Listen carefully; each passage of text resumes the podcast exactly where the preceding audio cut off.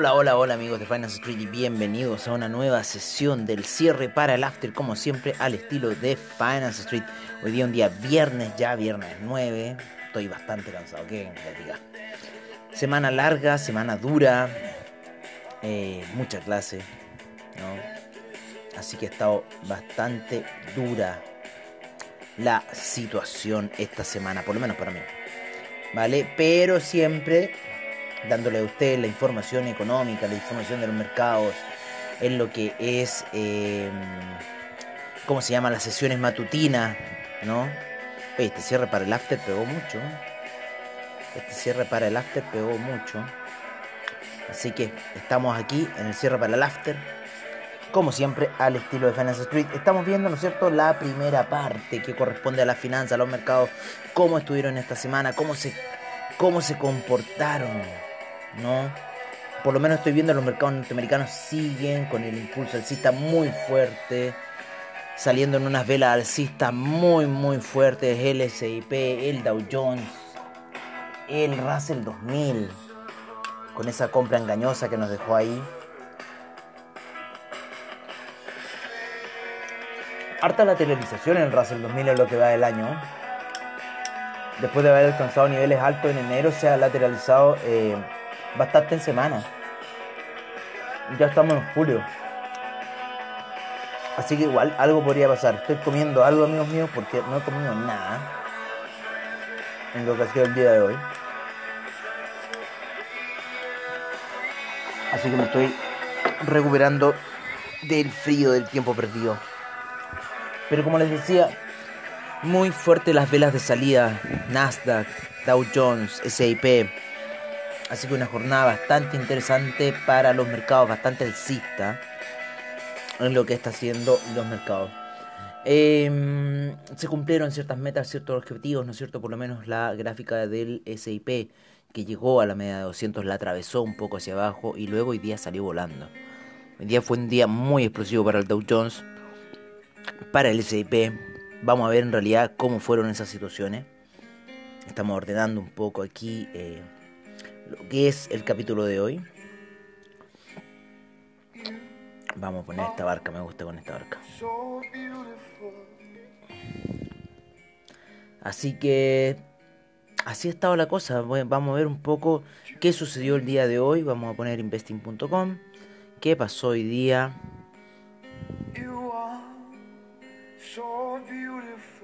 Wreckage located on Boeing cargo jet that made emergency landing in Hawaii. Mira, algo pasó con un 737-200.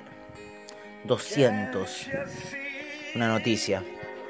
Pero veamos noticias de mercado. Veamos las noticias de los mercados.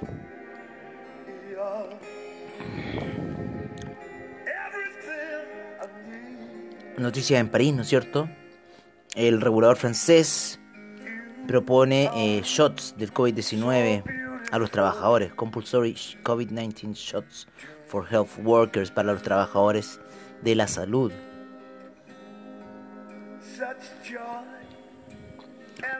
Eh, los inversores en busca de ganancias a medida que eh, el, crecimiento, las medidas de crecimiento, cómo se ven, ¿no es cierto?, hasta este minuto.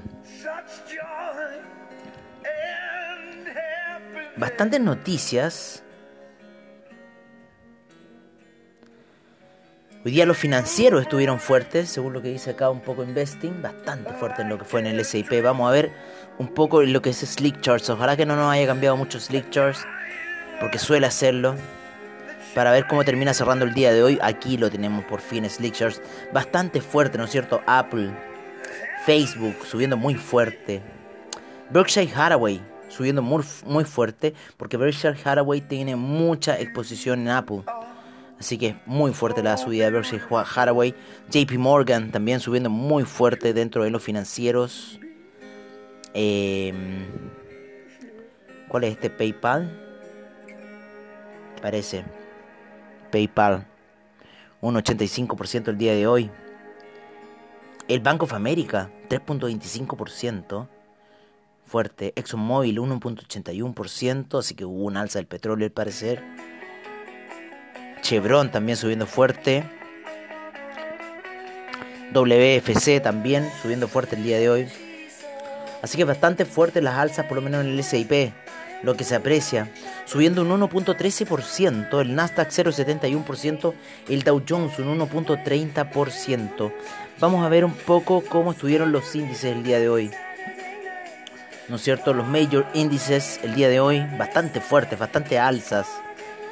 En el Dow Jones 1.30%, 1.13% en el SIP, Nasdaq 0.98% y Russell 2000 2.06%, un menos 14% en el VIX. Así que el Bovespa cayó fuerte hoy día, menos 1.25% y el IPC de México, un 0.40% de alza. Vamos a ver cómo estuvieron los mercados latinoamericanos en su cierre.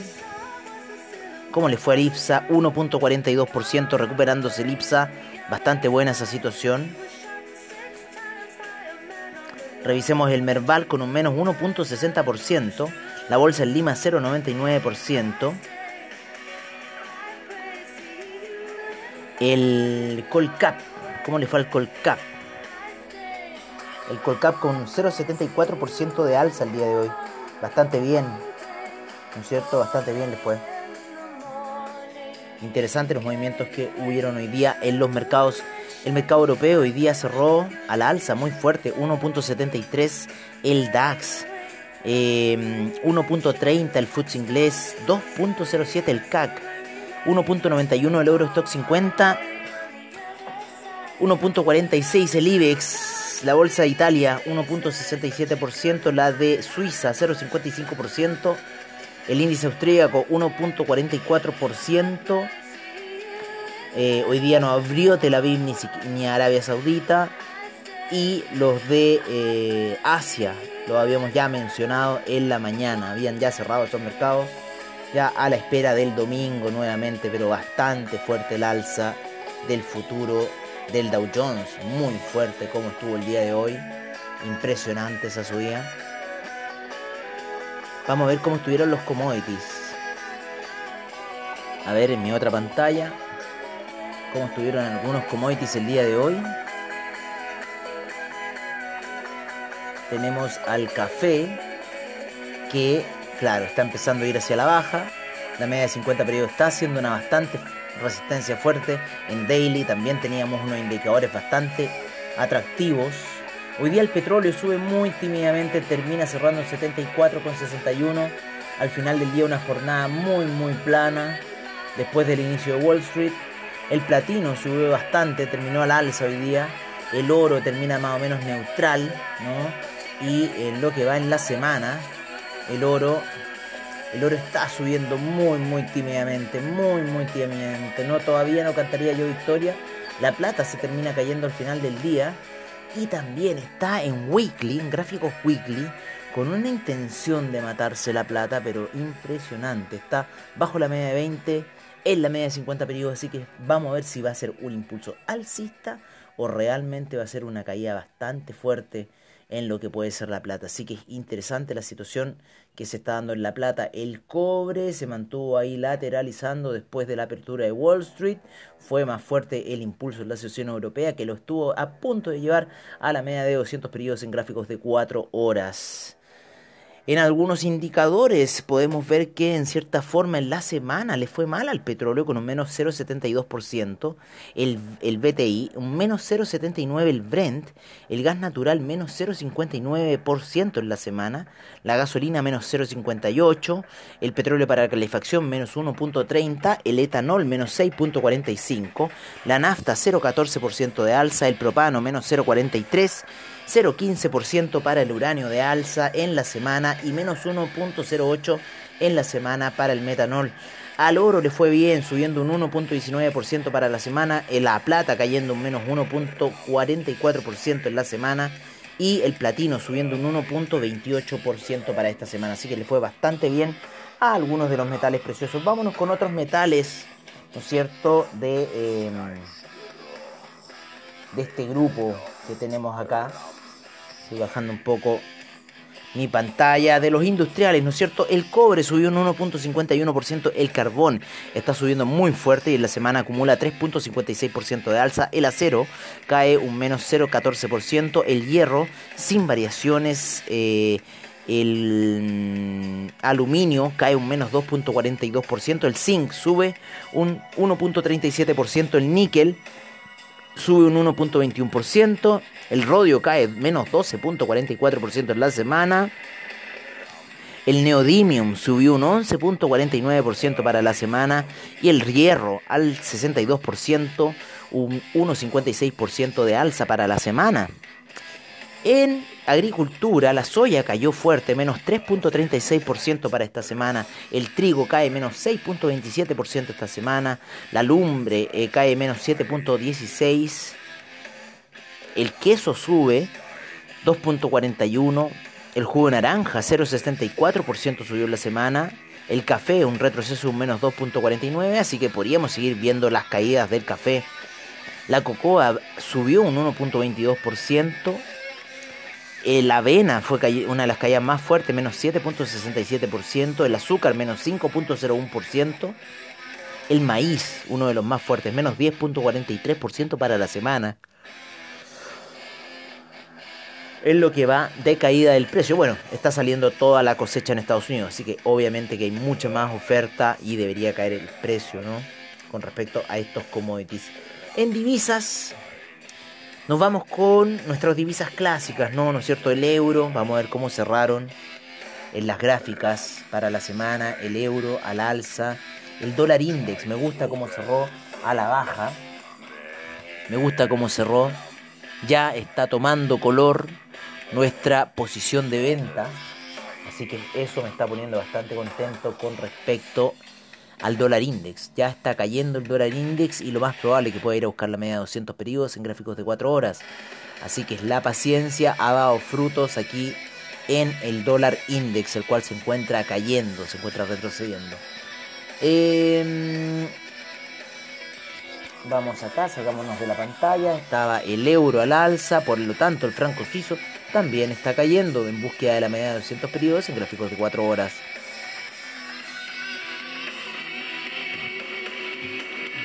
Difícil ahí para eso. Oye, em, el dólar peso, ¿cómo se comportó el día de hoy nuestro dólar peso? Neutral, muy lateral, por debajo de la media de 20 y ahí utilizando el soporte la media de 50. Así que interesante lo que está pasando en el dólar peso. Vale, muy interesante.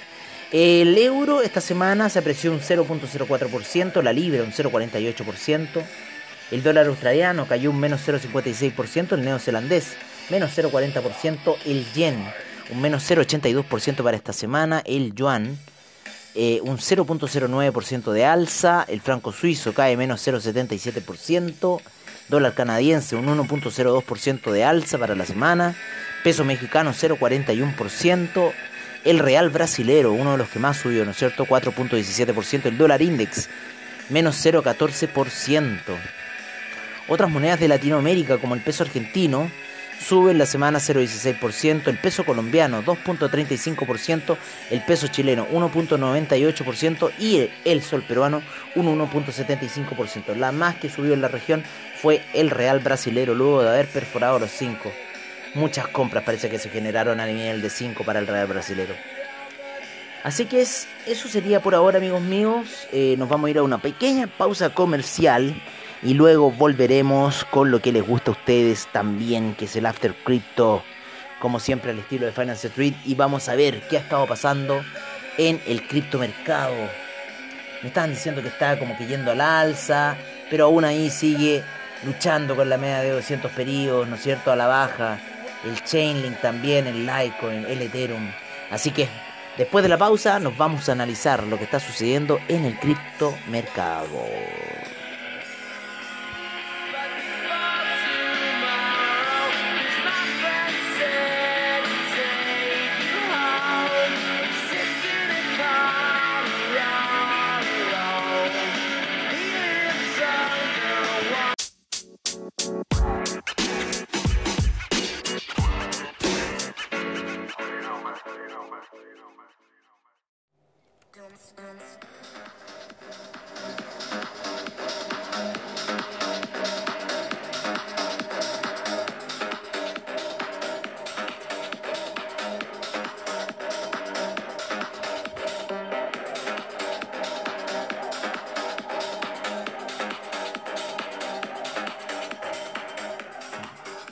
Hola amigos de Finance Street y bienvenidos a este After Crypto como siempre al estilo de Finance Street.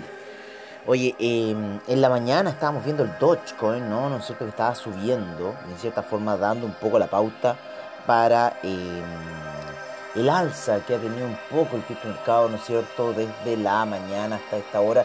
Sin embargo, llega por debajo de la media de 200 periodos en gráficos em, daily. Eh, perdón, en gráficos de 4 horas el Bitcoin todavía por debajo de la media de 200 periodos. El Chainlink también quiso subir luego de la caída que estaba teniendo durante la mañana. Sin embargo, se encuentra debajo de todas las medias móviles de 12, de 50, de 20. La de 12 haciendo mucha presión hacia la baja, así que podríamos ver una caída por parte del Chainlink. La media de 200 periodos también viene cayendo, ¿no es cierto? En el Bitcoin, la de 50 periodos venía cayendo bastante fuerte, un poco pegándole. Sin embargo, estamos viendo unos señales de estocástico alcista. Está muy rara la situación del Bitcoin. Mucha lateralización en ese 61.8 de FIBO que veníamos hablando. Eh, por otra parte, el, el Ethereum, la media de 12 periodos ya le está pegando a la gráfica de 4 horas y al parecer hacia la baja en búsqueda nuevamente de los 61.8 también. En el Litecoin también ahí un poco la gráfica queriendo trepar a la media de 12, sin embargo parece que va a ser bajista la situación. Así que por lo menos en esas principales criptomonedas que tenemos a la vista a esta hora de la noche, se viene alguna posible corrección. Así que vamos a ir a ver un poco el mercado en duro, cómo está yendo la cosa a esta hora de la noche. ¿no? Estoy aquí viendo un poco las pantallas, ¿vale? Lo que está pasando. Ustedes saben que el criptomercado genera noticias a cada instante, a cada minuto, a cada segundo. Así que vamos a ver un poco lo que está sucediendo en el criptomercado. Por parte de CoinGecko, veamos qué está pasando. Recojamos nuestra recompensa para el día de hoy. Y vámonos a nuestro portafolio, en donde tenemos 8.427 monedas, 479 exchanges, 1 billón 450 mil millones a esta hora de la noche, 92 mil millones en volumen transado y 43.7% por parte de Bitcoin y 17.2 de Ethereum y hay 14 GWay a esta hora de la noche, así que podría ser quizás alguna pequeña alza. Ha estado ahí como un poco alcista esa gráfica de Bitcoin, ¿no es cierto? 33.807 em, para Bitcoin, Ethereum en 2.441, el Tether en un dólar, Binance Coin en 316,28, Cardano en 1,34, 0.634 para Ripple, y también dio esa señal alcista en la mañana. Dogecoin ahí está lateralizando mucho a niveles de 0.221, mucha lateralización con Dogecoin, así que vamos a ver qué va a ir sucediendo con este criptoactivo. Un dólar para el USD Coin, Polkadot en 15,44, Uniswap 20,81, Binance USD en 1 dólar, Bitcoin Cash 497,64, Solana 33,43, Litecoin 133,71, el Chainlink 18,43, Polygon 1,05, Ethereum Classic 49,80, Teta Network 5,98, Stellar 0.247, Internet Computer 39,81, DAI en un dólar, VeChain 0.0767. El Filecoin ha subido el día de hoy a 55,18 de forma muy pausada.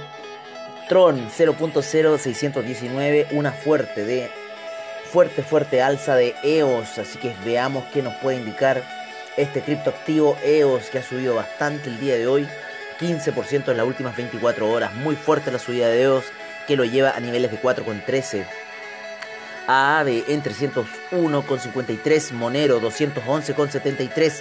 No se mató el Monero de los 199. Nosotros pensamos que iba a entrar ahí y no lo hizo. El. ¿Cómo se llama? El Dogecoin había estado entrando a la baja, sin embargo, hoy día en la mañana estaba dando esa señal de alcista. Algorand 0.898, muy fuerte alza de Algorand también. Bitcoin SB 138,30, Neo 34,48 el Tesos en 2,73, el IOTA en 0.808, el Kusama en 213,29, BitTorrent 0.00254. El Dash en 127,41. Bitcoin Gold 45,38. Bitcoin Diamond en 2,12. Y el Bitcoin Vault en 19,28. Hoy ha subido fuerte el Bitcoin Diamond. Fuerte la subida del Bitcoin Diamond el día de hoy. Muy explosiva. ¿No es cierto? Que lo llevó a niveles de 2,12. Así que así está un poco el criptomercado a esta hora de la noche. Con quizás una posible alza. Pero aún están by en esas decisiones de mercado. Vámonos con el mercado del NFT a esta hora de la noche, ¿les parece? La obra del día se llama Digital Love Number 3. What If We Meet in the Metaverse by Yuanda Bagus. Una pieza super rara, no, super rare. Dos niños virtuales, nos vamos a OpenSea,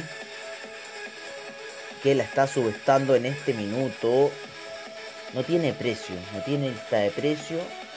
Se hizo en Null Address hace dos meses atrás y la tiene Yuwa 23 y está pidiendo 1.5 Ethereum. Digital Love, number 3. En el mercado de NFT tenemos a esta hora de la noche, tenemos 15 mil millones, 15 mil 573 millones y 4.346 en volumen transado. Teta Network en primer lugar, segundo Chilis. Tercero en Coin, cuarto Axie Infinity subiendo muy fuerte Axie Infinity de Centraland, quinto, sexto Flow, también subiendo muy fuerte, Ecomi eh, neutral, Ecomi neutral, séptimo lugar, Ultra, octavo lugar, noveno de Sandbox subiendo muy fuerte y décimo Bakery Swap en el mercado de NFT por parte de CoinGecko. En el mercado de DeFi de CoinGecko tenemos 77 mil millones y 6.192 en millones en volumen transado a esta hora de la noche, subiendo ligeramente el mercado de DeFi. Uniswap en primer lugar, segundo Chainlink, tercero DAI, cuarto CUSDC, quinto Aave, sexto Terra, séptimo CDAI, octavo PancakeSwap, noveno CETH, y décimo Maker a esta hora de la noche. Así está un poco el mercado a esta hora de la noche por parte de CoinGecko. Nos vamos a ir, como siempre, al mercado de CoinMarketCap a esta hora de la noche para ver un poco cómo están esas transferencias. Así que vámonos con CoinMarketCap. Vámonos a ver el Polkadot Ecosystem que se encuentra a esta hora de la noche con 30 mil millones y 2 mil millones en volumen transado. Primero Polkadot, segundo Chainlink, tercero Kusama, cuarto Ox, quinto Ontology, sexto Anchor, séptimo REN BTC, octavo REN, noveno Ocean Protocol, décimo RLC. Así se encuentra el mercado de Polkadot Ecosystem. Binance Ecosystem, tenemos 79 mil millones en volumen transado, 6 mil millones en volumen. Binance Coin en primer lugar, segundo Binance USD, tercero DAI, cuarto PancakeSwap, quinto Graph. Sexto MDX, séptimo Ontology, octavo Bakery Token, noveno One Inch y décimo Alpha Finance Lab. Así se encuentra el mercado del Binance Ecosystem en el Solana Ecosystem. 87 mil millones y 49 mil millones en volumen transado. Tether en primer lugar en 99 centavos. Parece que se viene desplome. Solana en segundo lugar, tercero Chainlink, cuarto Terra, quinto The Graph, sexto Arweeby, séptimo, séptimo Ren, octavo Brand Protocol, noveno Civic, décimo Serum en el mercado de el Solana Ecosystem algunas noticias que hayan ocurrido el día de hoy. Vamos a verlas por parte de Cointelegraph, que hoy día estuvo, hoy día estuvo, ¿no es cierto?, la edición de BSL Comunidad junto con eh, Ezio Rojas, ¿no es cierto?, ahí por parte de eh, Cointelegraph en español. Ahí estuvo eh, Cristóbal, estuvo Engine, Ezio.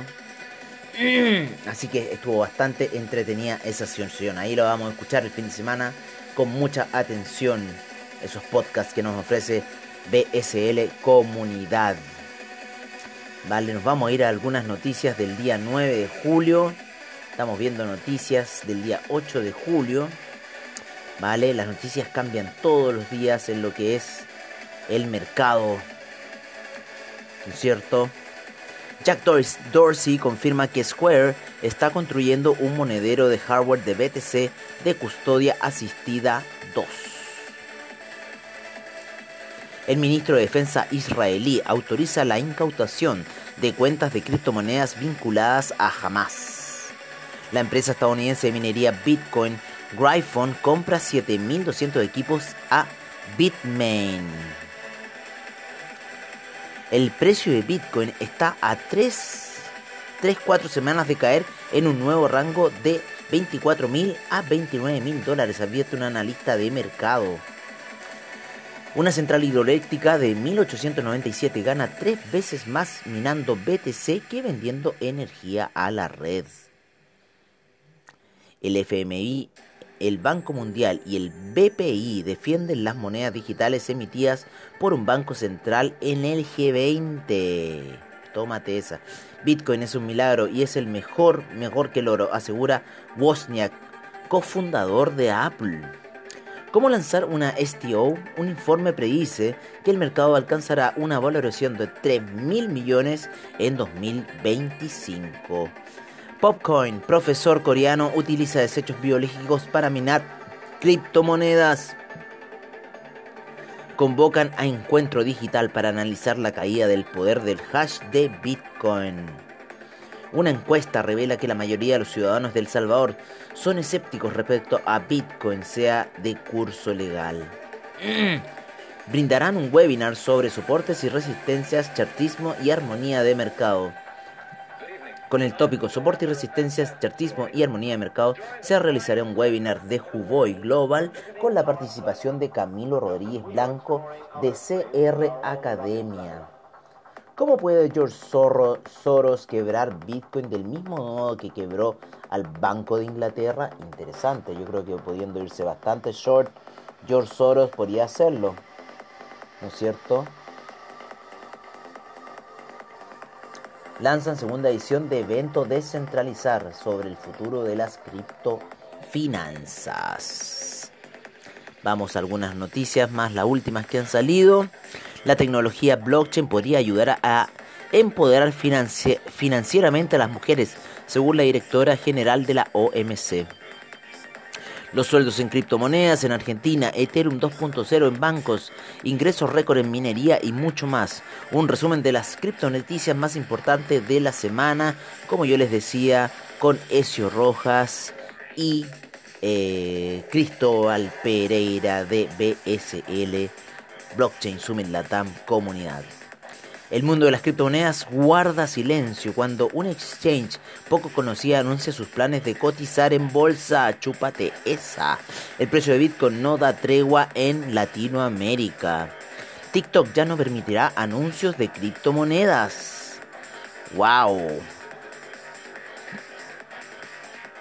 Había parece harta propaganda de Dogecoin en la plataforma, dicen. Elon Musk y Bitcoin, una relación tóxica. A medida que Bitcoin tenga éxito, tendrá una relación tóxica, una relación con Elon Musk. Y hay muchas razones para creer que será una tóxica. Así un poco el mercado, amigos míos, a esta hora de la noche. Oye, yo me despido por ustedes porque estoy súper cansado. Pero les acabo de entregar toda la información que estoy viendo hasta este minuto.